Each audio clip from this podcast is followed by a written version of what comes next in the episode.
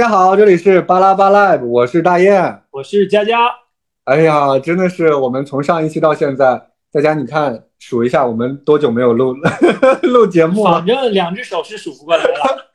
因为最近的工作情况确实有一点复杂，导致我们没有办法聚少离多吧，对吧？而且赶上全国的一个盛。盛会，盛会，所以我们的这个工作呢也变得异常繁忙。是，而且我们也非常关注，大家也都想看一下我们国家以后的发展的动态。所以呢，我们现在就是啊，终于有抽出时间啊，我们一起来聊一聊我们的第二期关于房子的一些问题。那么这一期呢，我们依然非常荣幸的邀请到了。华哥，掌声欢迎！大家好，我是华哥。当然，我们还有我们的老朋友幽兰，欢迎。Hello，Hello，Hello，我又来了。对，您是旧朋友吗？然后呢，这两位呢，因为在深圳，他们都有非常呃熟练的呃一些经验啊，有非常呃可以帮助我们。的一些呃呃故事，所以说呢，我们邀请到这两位，一个从呃成功男士，另外一个从都市丽人的角度来给我们分享一下，在深圳像这种呃一线城市，他们的购房经历以及经验，以及他们的所感所想。对，没错。而且第一期关于房子的时候，我们是请到华哥自己一个嘉宾，从一个成功男士的角度，呃，讲述了他的发家史。嗯，然后第二期呢，我们想到我们有很多成功的女性朋友，以幽兰为代表，所以我们今天呢，主要想听听女性的角度是不是有一些不同。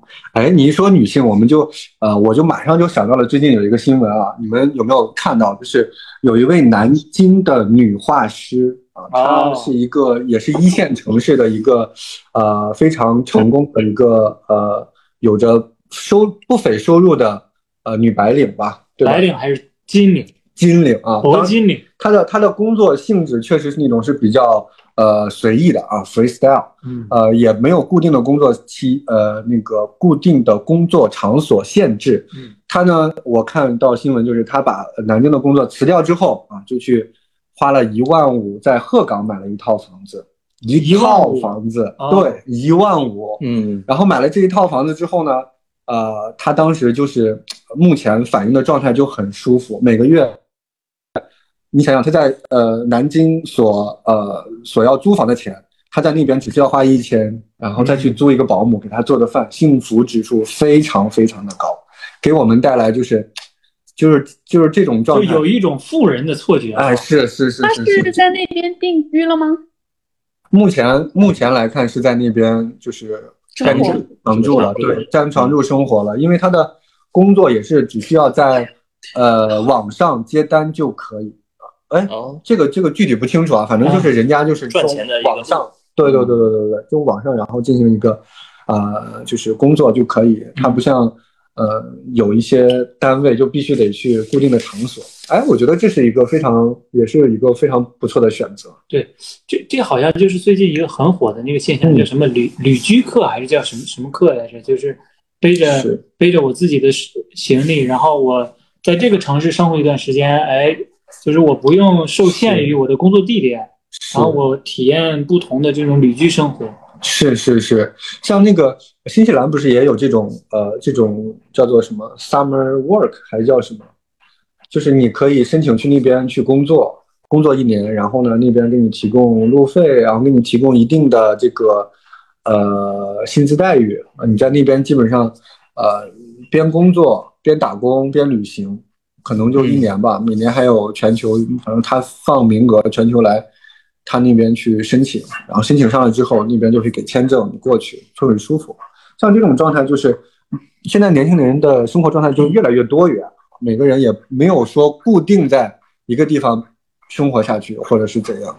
对，是。不过最近最近你看，除了这个南京这位呃女都市丽人啊去了鹤岗买房，另外还有一个新闻就是，呃，深圳出台了，刚刚出台了啊。之前出台了叫做购房指导价，现在昨天租房对，昨天出来了租房指导价，继购房指导价之后的租房指导价，刨去租房指导价不说，好像现在深圳是唯一一个还保留购房指导价的城市，是。就是二手房。嗯，是这个指导价其实而且是比较严格的执行，不像可能还有个别城市也有，好像上海还是也有，但是他们可能没有那么严格执行这个指导价的政策。这个指导价比比之前的那些平台上租房要便宜了，还是便宜啊，便宜啊便宜，租房肯定是便宜点。南山是一个月一平才一百嘛，四十平才100多四千多。对啊，你看像科技园边，像四十多平可能都得租到五六千了吧，是不是？或者更高，对吧？如果呃，六十多六十多平，大概大概六千左右吧，那也是一平差不多。但是，哎，它但是它这个只针对商品房是吗？如果说我这边这种是属于军产房这些呢，也要也会按这个吗？哎，你你提到了一个很敏感的，呃，城城中村啊这些 其实这个也不是很合理。你相当呃那那种那楼层不同啊，朝向不同的，你不可能一棒子打死，对固定一个一个指导价，对，对是吧？其实就是说之前的之前华哥说的是非常严格的，是说的我们那个购房指导价，导对。不是说现在的租房指导价，因为租房指导价是昨天刚出的嘛，可能看看执行力度，还有跟这个市场啊，还有我们这些租客们怎么一个磨合，嗯，可能还是要看一下反应。是。对，那华华哥，你觉得就是我们深圳有了购房指导价之后，对深圳的房价来说是一个怎样的变化？趋势？购房指导价，呃，我记得刚开始出台这个政策的时候，房价是有一点点上涨，嗯。这个也是一个比较奇怪的现象，我觉得，因为可能很可能可能很多人就觉得这个这个购房指导价一出台，呃，可能那个银行的那个贷款会按照这个指导价来来哦，做，所以很多人就赶在这个银行政策放那个收紧的前空窗期来去买房哦，就说前段购房的欲望大了，就是那一段时间，是不是？呃对，有很多人怕贷不出款来就贷的款少了，他首付就多了嘛，啊，所以在那个前段就赶紧抓紧时间买房，那一买房就是需求多了。需求大了，市场没那么多房，结果那那几个月就就房价就那啊购房指导价出来之后，其实它影响最大的还是你的贷款，对对对，银行贷款就按照指导价，指导价来贷。不是，这是一开始的时候嘛。但是后来如果按照指导价来卖的话，嗯其实贷款也就是银行给你的那些贷款呀，对你应该支付的贷款也是那些贷款。对，是后面就稍微跌了一，就是因为这个指导价的原因，哦，负担大。其实其实跌的话，还是对于这种豪宅，还是说对于普通的这种商品商品房，就是跌幅会哪一个会更大一点？现在就全最近都是全面大跌了，已经。大能能谈得上大跌吗？现在 跌回一九年的水平了，有吗？我部分大部分应该是跌回到一九年了，一九年对，疫情开始之前，差不多。哦可能也分小区有一些个别的个别的没有跌到那么哦那么低。就是说，呃，如果说像那种呃呃环境和有学位的，这个还是保值的嘛，对吧？有些学位房也跌的。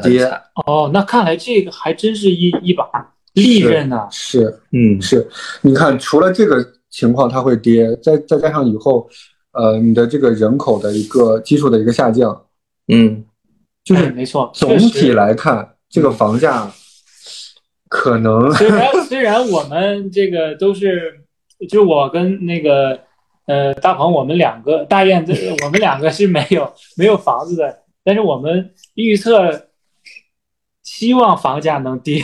是是，但是但是这就是围城。当你当你买了哎房子之后呢，其实你买了以后，你就不希望它，对对对，因为它涨得越越高越好。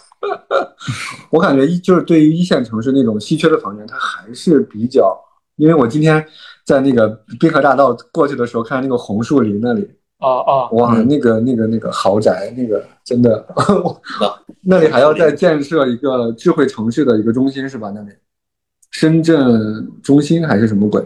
那里正在建设。红树林子。我觉得一嗯哼线一线城市的应该就还好，抗跌能力会好一点。就是可能小城市的房价就是它以后没有什么人口流入的话，我觉得可能真的还是会不太看好，因为人口又如果都是后期的话，都是出生率又比较下降啊，年轻人都去了大城市，嗯，所以二三线可能会差很多，但一线会好一点点吧。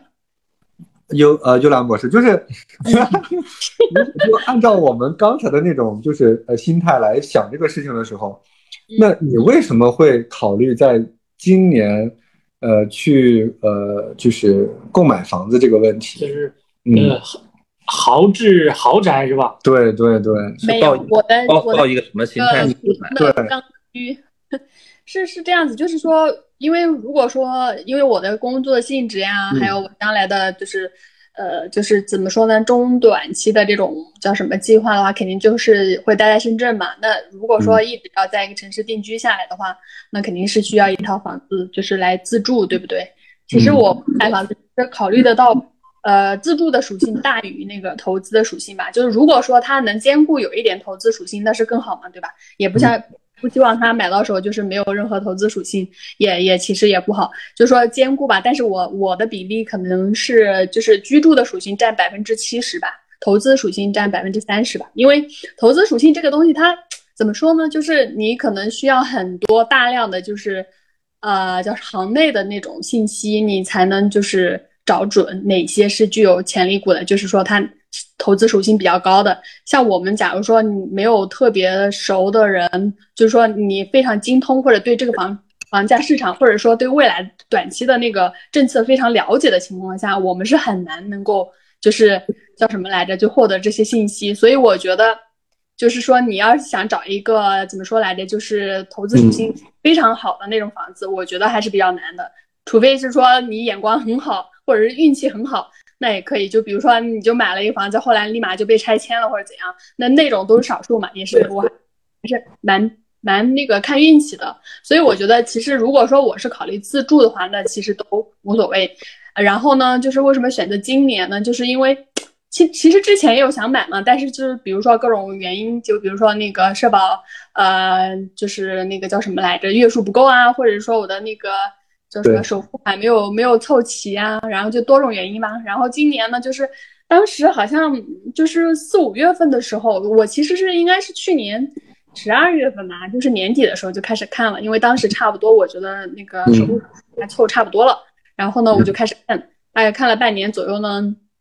当时可能很多中介就是一直就是在那儿呃吹风嘛，说哎呀后面政策又要变了，因为其实从从去年年底可能房子就。不说跌吧，但是可能有一些就是回落那种感觉，就是从那中的阴跌。对，从那个指导价出来之后，呃，一开始是不是涨了一些？但是后来好像是降了一些的，我记得。所以呢，我觉得，哎，这个这个时机还还挺好的，就是说，相比于之前哈，二零二一年的时候，那个那个就是那波涨得特别厉害嘛。然后我就觉得，哎，现在可能还好一点点，就是说也可以考虑，可以看一看。然后呢？还有就是中介可能就一直会在说，哎呀，五一之后就是怎么怎么着，又要出新的政策了呀，然后房子又得涨了呀，反正就是大概就是多种因素，就会就当时就感觉还挺焦虑的，就是不当时还不光是我，就是很多其他房子的人都有点焦虑，都想说，哎呀，后面会不会改政策又贵了呀，或者怎样怎样，就想着说那早买就就好一点嘛。但是现在回过头来看，可能也是因为疫情的影响吧，我觉得就是多种因素。然后，这整个下半年好像房子也没有再继续往上走，而且可能还有一点下，就是又又往下走了这种趋势。所以我就说，可能我现在想起来，可能觉得我当时还太着急了一点，可以就是可以再看一看的，再观望一段时间的。不过这个东西有的时候说不好，你不可能预测到就是未来或者或者后对。其实你其实你当时 你当时我记得你已经考虑了至少有半年还是一年啊？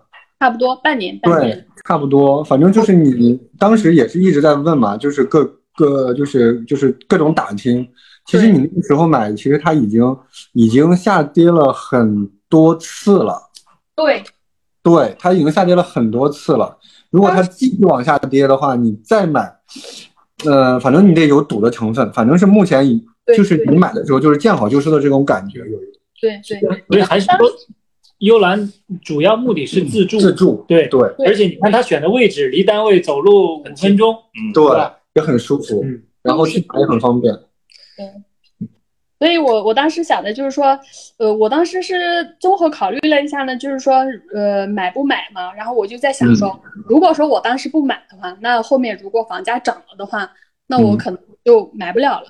但如果说对对，但是当时如果说我的首付款也够了，我可以买。那我就就算它后面有可能跌，但是我不会有什么损失，就是说它顶多就是往下跌了，但是我我买了，对不对？然后首付款跌那就亏了。这这就是一个统计学博士的背后逻辑。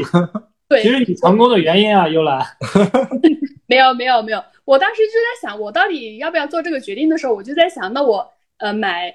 如果买的话，我会损失什么？我不买会损失什么？对吧？就是说我我能够承担得起，我能就是叫什么来着？这个损失的风险，我能接受哪个更能接受，我就选择哪一种。所以我就觉得，如果我当时不买，如果后面房价涨了，那我买不了，那这个风险更大，对不对？那如果说呃我买了，但是它后面它就算有可能降价，但是对我也没什么影响，对不对？所以我当时就是这么想的，我就决定，我说那就。前提是这个前提是工资不跌。对，所以所以我当时。因为我当时很纠结的是说买新房还是买那个二手房嘛。然后新房的话呢，就是说我的首付，我同样的首付，假如说我就可以买大一点的，但是我后面的贷款压力就会大一点。但如果说我买二手房呢，因为它有一个指导价跟那个差那个之差，所以呢，我的首付可能就相当于要去到百分之四十。所以我同样的首付，我买二手房就只能买小一点。然后要么要不然呢，就是买新房的话，那我就可以买大，但是我贷款有有。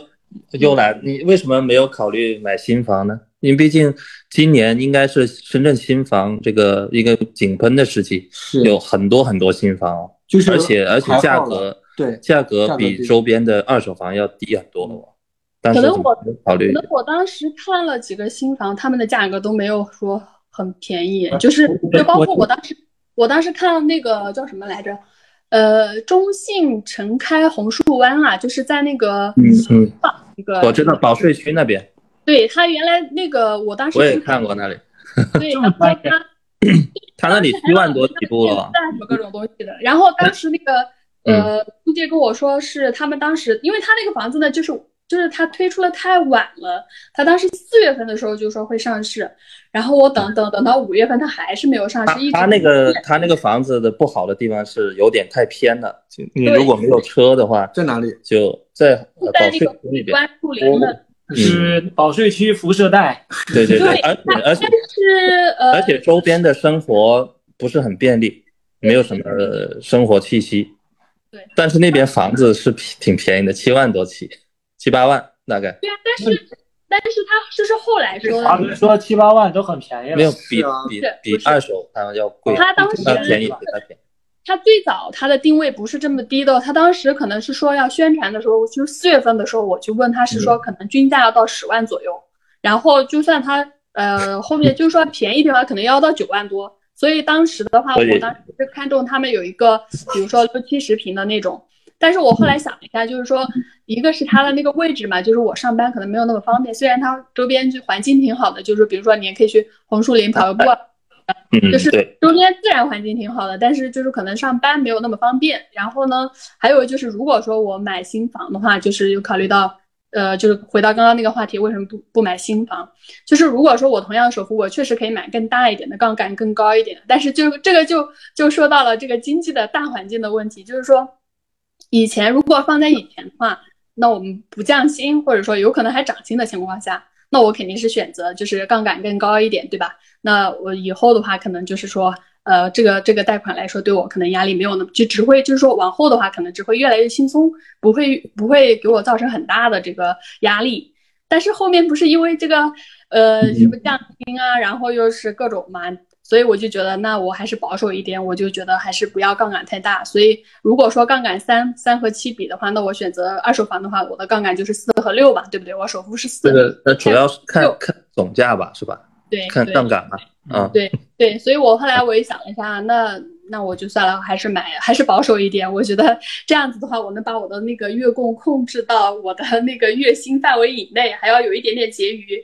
就是 能保证，就是说我的这个生活不受影响。但如果说我同样当时哈，呃，就拿这个首付的话去买新房，确实可以买更大一点。然后可能如果在以前看来肯定是赚赚的嘛，因为它有一个叫什么来着新房，它有个限价。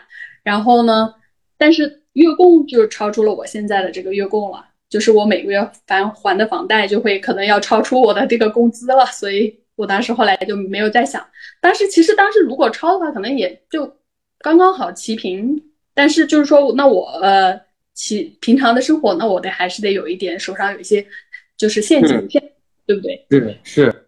所以就是多。那幽兰就是，幽兰就是我特别我目前啊，目前来说我比较不能理解的，我相信佳佳可能跟我的想法就是一样，嗯，就是当我们每个月工资，比如说你有一万块钱，然后呢，你拿八千或者是六千，你去还贷款的时候。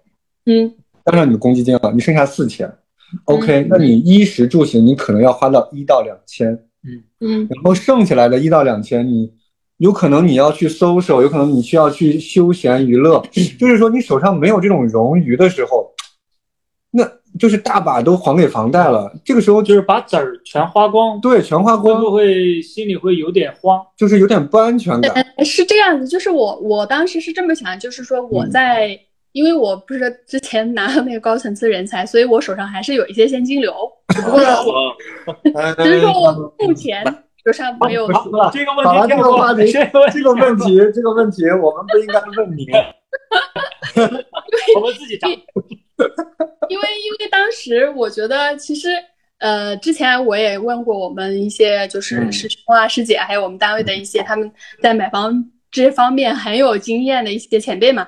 然后他们没有问到我呢，我不知道呀。然后当时就问了吕师兄，然后然后他就给我的建议就是说，就是在之前哈，他可能就是说，呃，希望我们，呃，就是在可能还是在早早期吧，二零一八一九年的时候，他就说，如果呃首付款凑齐了，或者说你都可以跟家借，或者说跟朋友去借，那时候借一点就可以。对，就是就是越早买房好越好，而且是杠杆越高越好。当时是这个，就是当时是那种情况，就是当时是大家都是看好嘛，所以而且也不会想到说将来呃工资会降啊或者这些。然后其实当时是很多朋友就都会鼓励我们去利用那个杠杆去去去买大一点的，或者说多借一点，就是能跟银行多借一点的反而是是好事，是当时是这个这种导向。但是后来杠杆指的是什么？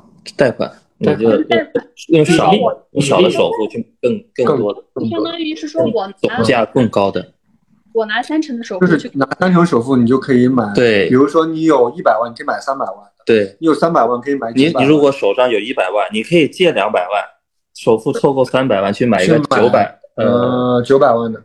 现在把自己杠里边 因为你想现在的话，如果房呃就是工资是降的话，然后整个大环境的话，经济形势不好的情况下，其实是有一点叫什么来着？就是我们的那个那就相相比于我们还的那个贷的那个钱是更值钱的，你知道吗？就是如果说明白，就是就是就是这样比较，就相当于工资降的速度。首先啊，这个房子我们假设，对我们假设房子会涨。嗯，但是工降降工资降的速度赶赶不上，不是工房子涨的速度赶不上工资降的速度。现在你这杠杆不能这么玩了。对，就是，所以我后来我很庆幸，就是当时我没有，我没有就是说听取别人的建议，就是说要买杠杆大。一七一八年，当时你买的时候还是你当时的时候还是能赚赚。对对，包括一就是因为这个问题导致了。对你一九年初买的也会赚很多，所以这就是。审时度势，这个出手的时机和你对于这个情况的把握，跟结合自身的情况，是，对对，来综合来评的，对，很重要，做选择嘛。所以这个也是一种命吧。对，所以我后来我觉得我很庆幸的是，就是我选择了比较保守的做法，就是因为我当时买买完了之后才开始降薪的，就是我买的时候当时还没有确定降薪，但是幸好当时考虑这个问题，所以我我把我的。那个房贷相当于是控制在我的这个能力之之内，就是相当于我即使降薪了，也没有对我造成非常大的影响。嗯，就是你你还是有有有有有缓缓冲啊？对，有有高对有那个缓冲的地。那也就是说，如果对于没有缓冲的资金，没有缓冲的我们来说，就是呃，如果说没有啊，你们。你们都不需要缓冲，你们根本都没有那个什么呀，没有被拉进来，没有被放痛 了，我们更痛，我们没有资格。我懂，我懂，不是我的意思是说，你现在反而是更好的，就是说你现在的这个情况下，我其实是觉得是现金为王嘛，就是说可能手上有有你可能买一些就是比较保值的资产，可能反而更好。我觉得就是说，呃，比你就是买，假如说 接接盘了一个很很就是高位接盘了一个房子，肯定比那种强多了。你应该庆幸嘛，对不对？是没错，所以现在还是要考虑一下，就是好好的考虑一下这个房子，尤其是这么贵的房子，还值不值得现在的年轻人倾其所有、倾囊而出，就是掏空几个钱包来凑一个房子？我觉得这个。如果不是特别着急，就是说家里面小孩要上学呀，或者干嘛，就是急需这种就是需要租房的话，我觉得其实可以再观察一段时间，因为现在这个形势，就无论是大环境还是我们的工资还是怎样，就很多不确定性就非常非常多。我觉得其实还是可以观望一段时间的，就是说，呃，如果说你觉得你手上的钱然后放在银行。呃，叫什么来着？利率又不高，然后投资也没有什么好投资的。那其实你又想要买一个房子，就是自住的话，也可以考虑。但如果说不是特别有这个需求的话，我觉得不建议，就是现在现在再再去盲目的去买一套房子。我觉得是这样子。就是之前也看到很多都说，现在已经不是那种盲买就可以那个什么就可以赚，就是有可能买到时候会跌的嘛，就是会亏本的。所以他一定要还是要好好的去去去综合你自己的需求。这个华哥也同意这个观点我我那套卖了之后，那个哪一套？呃，就是南山的其中一套，然后那个人买了之后，立马就跌了。对啊，就是小区就出了更便宜。哦，所以那个人也相当于高位接盘了。哦，这个东西。华哥会不会 就是就是说别人高位接盘，心中窃喜？对对对。我觉得。把那个房子卖掉，在高位的时候卖掉，应该还是挺好的，就是至少是是没有损失吧，我觉得。但但我也高位买了呀。但是你买的新房是有限价的，应该还好，你也不会亏到哪去。你买的那个高位，相比你卖的时候那个高位，就好比珠穆朗玛峰比上梧桐山。你就直接问他，你赚了多少吧？就是没有赚大几百，赚个几十有吧？我现在贷款负债累累。明白了。但是我觉得你痛并快乐着，对，痛并快乐着。但是你这新房，你的首付基本上就是被你赚回来了吧？你第一套挣的，你第一套房的那个挣的钱，肯定就是可以付了首付了嘛，对吧？我我觉得你首付肯定华哥得反映一下，因为他的这个房，他对，他的他说的太多了。你说的是几成首付？对，对对对，我说的太少首付了，对。所以我们现在就是就是一一直在考虑的一个问题，就是我们要不要再把那么多的人的腰包里的钱放在一个房子的上面？因为我们在考虑的就是以后人生育率呃生育率的这个问题，然后导致了以后再加上这个年龄的问题，老龄化，对老龄化的这个问题，那。如果说以后人口是一个呃呃相对较少的一个情况下，房子相对多的这个情况下，那你的这个房子平均的情况肯定是，就是咱们不说那种高地段、好地段，它肯定是保值的，但是总体平均肯定是要低一点，大的趋势肯定是要要低一些，要对对要低于我们目前。那这样子的话，我们如果说是。砸个三十年，我们去贷那么多的钱，以后我们以后未来三十年都要还那么多的，呃，贷款的情况下，我我我觉得在深圳这个房子的周转，可能大概也就十年左右，就十年左右应该会换第二套，不会啊，很少会住超过十年、二十年的那种，特别是年轻人，你看老年人可能会住个十几二十年。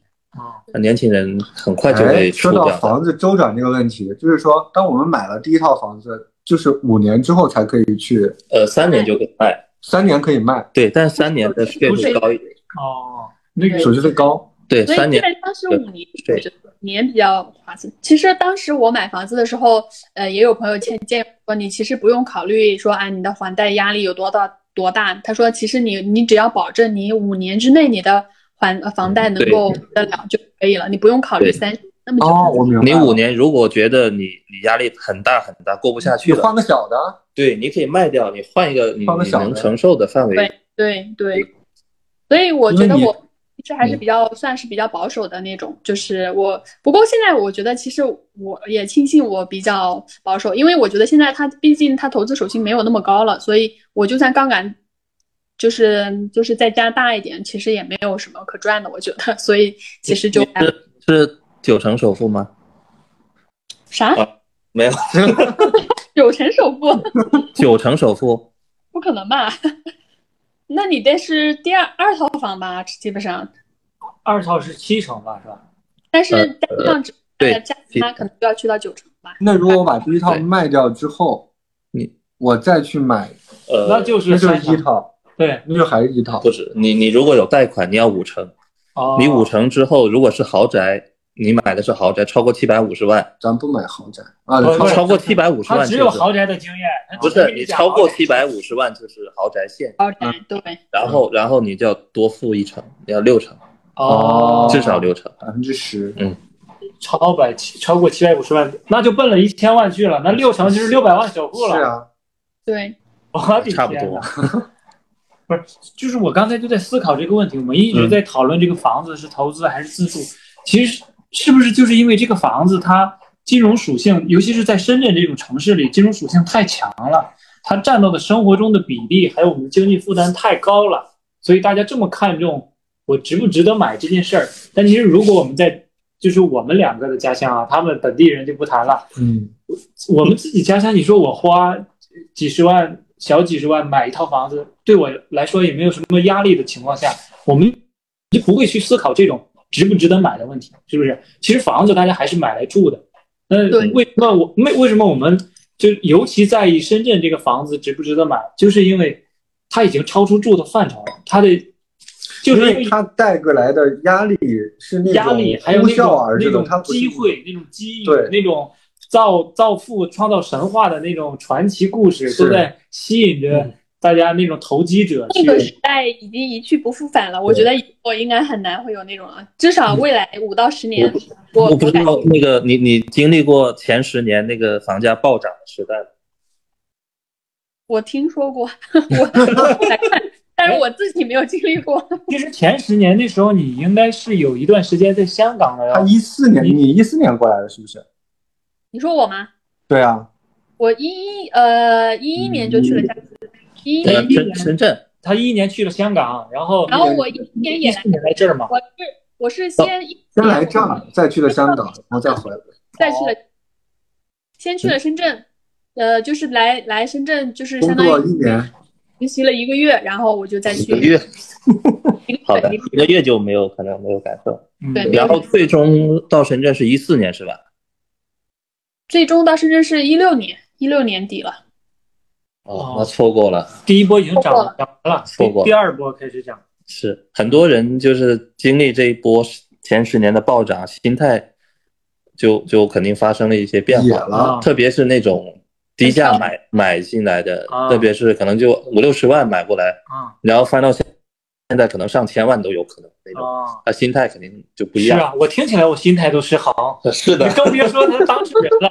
所以我会就是很就是就就不会像我们那种考虑问题了，我们会考虑就是什么每个月压力，他们可能就不考虑这个他们。当他们当时也是也是奔着就是住的啊，住的那个那个心态去买，嗯，特别是买那种城中村呐、这种，或者是一些拆迁的，他们比较旧的撞到点儿上，那个时候就就当时就几十万，万一套，他们买个买个一两套，嗯，一拆迁那就，翻了好多番。但我但我感觉就是刚才呃这两位精英人士啊，嗯说说说的一个点有点击中我的，就是我们现在第一首付是你肯定是得考虑的，嗯这个是这是一个上车的一个基本门槛。嗯其次啊，你只要是能拿到首付，想你未来五年能不能够还供得起这个房贷，嗯。你只要想五年就可以，不要想其实我说实话，你要是供得起，你十年也能供得起；你要供不起，你一年你也供不起。你比如说，你就现在一个月收入一万五，让你还一万八，你肯定你第第一年你这样子，一万五让你还一万八，你到时候你买的时候你就不买你能够拿最大的首付的那套房，你可以稍微欠一点，比如说我融手上融一个五十万嗯，或者融一个一百，然后剩下来的那一百我就来来算到每个 cover，月对 cover 到你未来的五年的这个房子的这个月供上，你只要能 cover 五年之后，五年之后房子直接卖掉换大的，或者是换小的，那个时候你再去做决定，因为当时的那个房子就是目前来说啊，深圳的这个房价就是就是呃大城市它不会跌到哪去，就是目前来说啊，只能这么说，就是它还是保值的，就是它虽然有膨胀在呃都计算在内，它还是保值的，那就是这是一个大前提啊。嗯，那如果就是在这种大前提，我觉得像是口罩这种问题，它就是一个黑天鹅的事件。就这种犀牛，对他就是太不可预知了，而且就谁都料想不到的事件。那除了这种黑天鹅、灰犀牛的这种事件之外，一般来说都不会有太大的问题。再加上我们目前是吧，我们目前的这个政策也是非常利好的，嗯以后发展方向也都是没有问题的。那在这种情况下，呃，就是我我感觉就是他俩给我带来的信息就是，你就考虑这五年。就是说，但是你的前提嘛，前提还是说这个大盘它是要往上走。是，嗯对是是，嗯，大盘往上走决定的因素有很多啊。是啊。对，但是呃，就是华哥有没有什么就是一感有什么心里对这个房子的深圳未来的房价的这个走势，未来五年吧，我们不往太远了看，嗯你觉得会怎么样？我我最近也关注了一些那个房产中介的那个那些呃那视频啊什么的，他们我是看他们前半年也是信誓旦旦的在说啊，深圳房价不会跌，然后也是像刚才啊啊阿兰说的那种，幽兰，要啊要赶紧买啊，要错过这这波这波低就就就上不了车了。但是我我最近一一两个月，我发现他们的口口风啊画风变了。有点变了，他就很多人叫他大家不要慌，不要急，要要要要要看 要要看准这个市场，啊，对，就是如果不急的话，再等等也可以啊。是所以呃，从中介总总的趋势来说，就是这五年里会先跌后升，还是呃，我我觉得他们说的这个意思就是要还是有下降空间的，是吧？就是看看准这个大形势怎么样。啊，如果必须要买的，现在可以上车，但是不要超出自己的范围能力范围。嗯，如果不急的话嗯，也就看整个市场行情这个这个走趋势。包括我们的这个口罩的这个形式，对不对？对，啊，行情趋势指具体指哪些行情？就是我。包括经济，整个经济的，经济对还有对口罩的这个，因为如果口罩这个事情取消了，对吧？然后大家这个经济又欣欣向荣了，那取消，如果取消这个这个情况，经济不敢说百分之百，至少有上升的趋势。绝对是嗯因为我们真的是目前来说，就是不是说有报复性消费嘛，有报复性旅游、报复性这、报复性那，是，我感觉大家的这种消费的欲望跟购物的欲望已经被压抑的太久了。嗯一旦放开，肯定是绝对是房价会不会暴涨？应该我估计很难暴涨，但肯定还是会慢慢回温的吧？我觉得对是，是。稀缺的城市的这种房子，不过总体，不过总体的呃啊呃，就是来看这个房价，真的就是你看，呃是呃就是全球范围而言，这种超级城市，北北上广、纽约、东京这种城市，你看它的这个房价基本上差不多了，也也就是这个水平了嗯，。今年今年我我比较关注那个荷兰的房子，就我有同学在那买房，嗯。他他尤其是去年和今年，嗯。呃，一九从从二零年开始，其实前年嗯。和二一年涨得非常凶。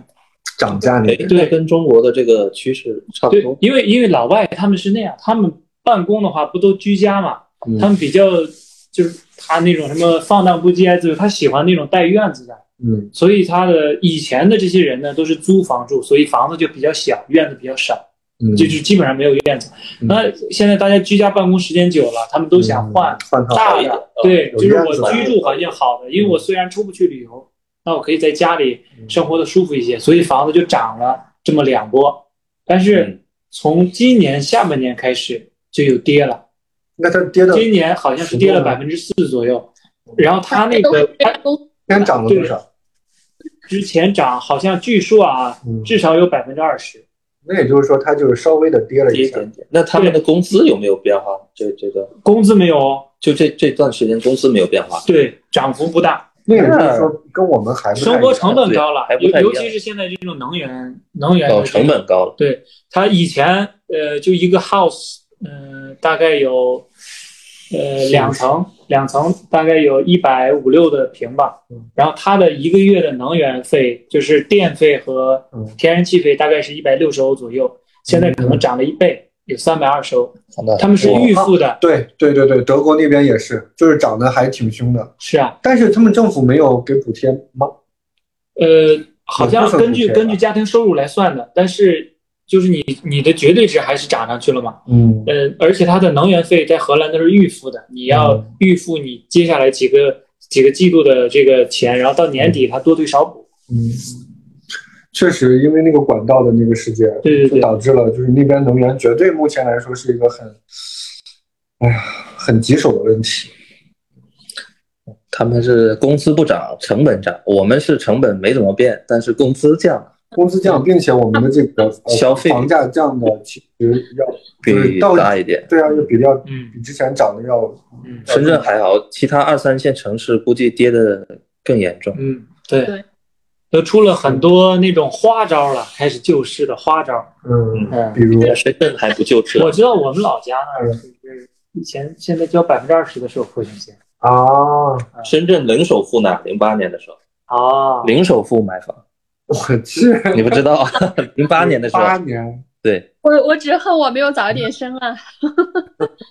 荷兰也可以零首付买，但你要有他的这种呃工作工作签，对，你有你的收入证明才可以。你像我们这种投机客过去是买不了的，嗯。所以说现在这个房子问题依然是，就是对于全球人民来说都是一个。呃，或大或小的问题，衣食住行嘛，住肯定是占比最高的。但是从幽兰的角度来看，你看它就是一个很实用的，就是哎，我就是很那那蓝博士，你如果找，您是今天有起名大会？说说说，呃，如果你选对象的话，你你找如果。没房跟有房，你你怎么办？有没有一定性要求？因为你你已经已经有房了嘛？对，你要求另一半有房还是没房？必须有车，另一半 这样就房。车这个东西来说的话，其实我之前我没房子的时候，我也没觉得我一定要找一个有房子的。其实我觉得房子，其实在我 在我找光脚不怕穿鞋的。那我知道了，那现在就要求。我在呃找找对象这个方面，我觉得房子不是一个很硬性的一个标准吧。我觉得就是说，主要是看这个人他有没有这个工作的这个能力，还有有没有买房的能力。不是，就是说开玩笑，开玩笑。呃，稳定的这个收入啊，或者是说他有一个很好的一个职业规划，就是这种，我觉得其实就可以。比较好的职业规划，他不会说失业一直在家。我觉得要有上进心是吗？两个人一起努力的话，其实我觉得不是特别大的问题吧。我觉得，其实我就算我买了之后，我也不会说，哎呀，呃，就不考虑没有房子的或者怎样。我觉得其实这个对我来说倒不是一个很大的。凝练一句话，就是说你可以没房，但是你可以帮我还贷款，是不是？也可以，我自己还也可以的。那个叫什么来着？帮我出一点生活费就行了。其他的。其他的没有什么要求，我觉得，因为我自己现在如果说我，因为我我买了这个房子，其实我考虑就是我我在那个叫什么来着，不依靠其他人的情况下，我也可以就是自己独立搞定的。我是假设在在这个前提之下，我就我买的时候我就没有考虑说啊，我需要另外一个人来帮我一起还房贷或者怎样，就是我当时的考虑是这个样子。就是所以，我买个小房子，就我我也不想给自己搞那么大压力嘛。如果说我买一个很贵的话，是是我现在能力以外的，那我肯定就要需要另另外一个人来帮帮忙，或者说大家一起，对吧？可能一起供房。但是我当时想的就是说，嗯，我不想就是这种感觉，好像要那个什么依依赖于别人或者怎样。我觉得还是这个东西吧，还是独立一点比较好。我觉得，嗯，是，就是听完那个阿兰博士这么聊啊，就是还是感受到。是，还是可以感动到这种都市丽人的这种，对，就是独立的这种。而且我觉得气氛都到这儿了，你难道不把联系方式留在 节目下吗？真是，笑死了！怎么一会儿改一下称呼呢？这已经成了一个征婚的节目了，是吧？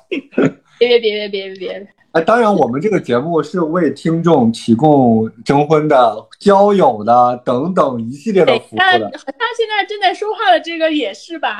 也是。没有，我现在还没有资格。我懂，我深深的懂刚才他难过。你还得起房贷，我我我确定你还得起。这个房贷，我觉得大家都还得起。那只不过是贷个四五百万的房贷应该没啥问题的。嗯，对呀也 就是说，一个就是说我我现在就是有这个首付，然后呢，我放在银行，我也没有很好的投资渠道，然后那我还不如买房子。对，我自己至少就是不用再去那个交房租嘛，对吧？所以我是这么想的，所以我就说，那我就自己先买一个，在我没有找到我的合作伙伴之前，那我就自己先买一个小的了，我是这么想的。对，嗯嗯嗯，可以。那我们今天其实呃很详细的聊了这个每一个人对房子的一个不同的一个看法。对因为这种房子在大城市跟小城市，从我们工作前、工作后还贷还得起、还不起等等各个方面，心态肯定都会有变化。对，没错。而且上一期呢，华哥呢是从一个非常成功的人士的这种起点来探讨的，而且今天我觉得幽兰跟大家分享的更符合我们大众的一些经历，就是 我们。对吧？我们可能没有那六百万的首付，我们是是吧？我们的贷款可能只有四四百多万。某些人，反正我隐隐约约有听说，第一是几套房，第二是已经全款买了，让别人高盘，对对对，接高位接盘了。对，所以呃，总体来说，我们是对房子是有期望的，我们对生活是有期待的，我们对工作是充满热情的啊。呃，当然，我们对自己的人生也是有有所规划的，一步一步稳扎稳打啊，认认真真的把这个该做的事做了，然后该买的房买了。在这个陌生的城市立足脚跟。也希望听众们跟我们来分享呃你们的故事、你们的想法。当然，如果大家想要通过我们的节目进行交友，跟我通过我们的这个节目进行互动，当然也是可以的，没有问题的。新开通的功能，新开通的一个功能，能不能提前商量一下？是的，就是这么的随意。然后，呃，华哥还有什么想说的？买房找你是吧？没有了啊，有有有买房的问题可以找我，哇，可以，哦，提供免费咨询帮助。这个这个，你看，哎，这个就是我们巴拉巴节目的，对，必须好评。巴拉巴节目的一个特殊的一个，这这也是以后我们的一个呃金融方向的一个 固定嘉宾、常驻嘉宾。对对对对对，可以。好，那感谢各位朋友的收听，那我们这一期节目呢就到这里吧。好，那各位再见，拜拜。谢谢大家，拜拜。新山